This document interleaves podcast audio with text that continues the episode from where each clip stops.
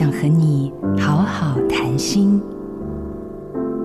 人生中有优异的时刻，不安的时刻，没有人能够诉说的时刻。幸好我们可以书写，书写是与自己的密谈，也是对世界的倾诉。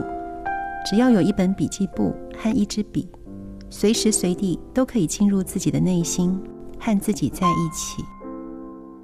书写是一个人独自在密室放烟火，那其中的快乐与孤独，璀璨与寂灭，自己最明白。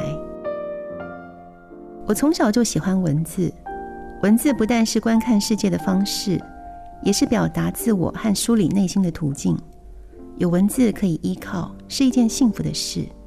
渐渐的，书写成为一种静心的方式，书写与静心也成为我生活中的两大主轴。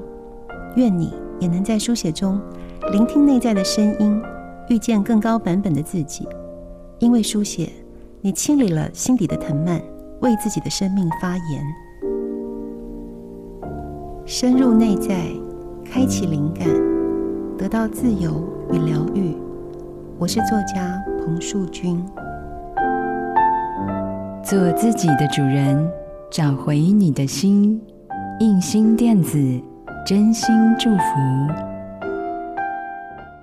好家庭联播网，中部地区古典音乐台 FM 九七点七，北部地区 Bravo FM 九一点三。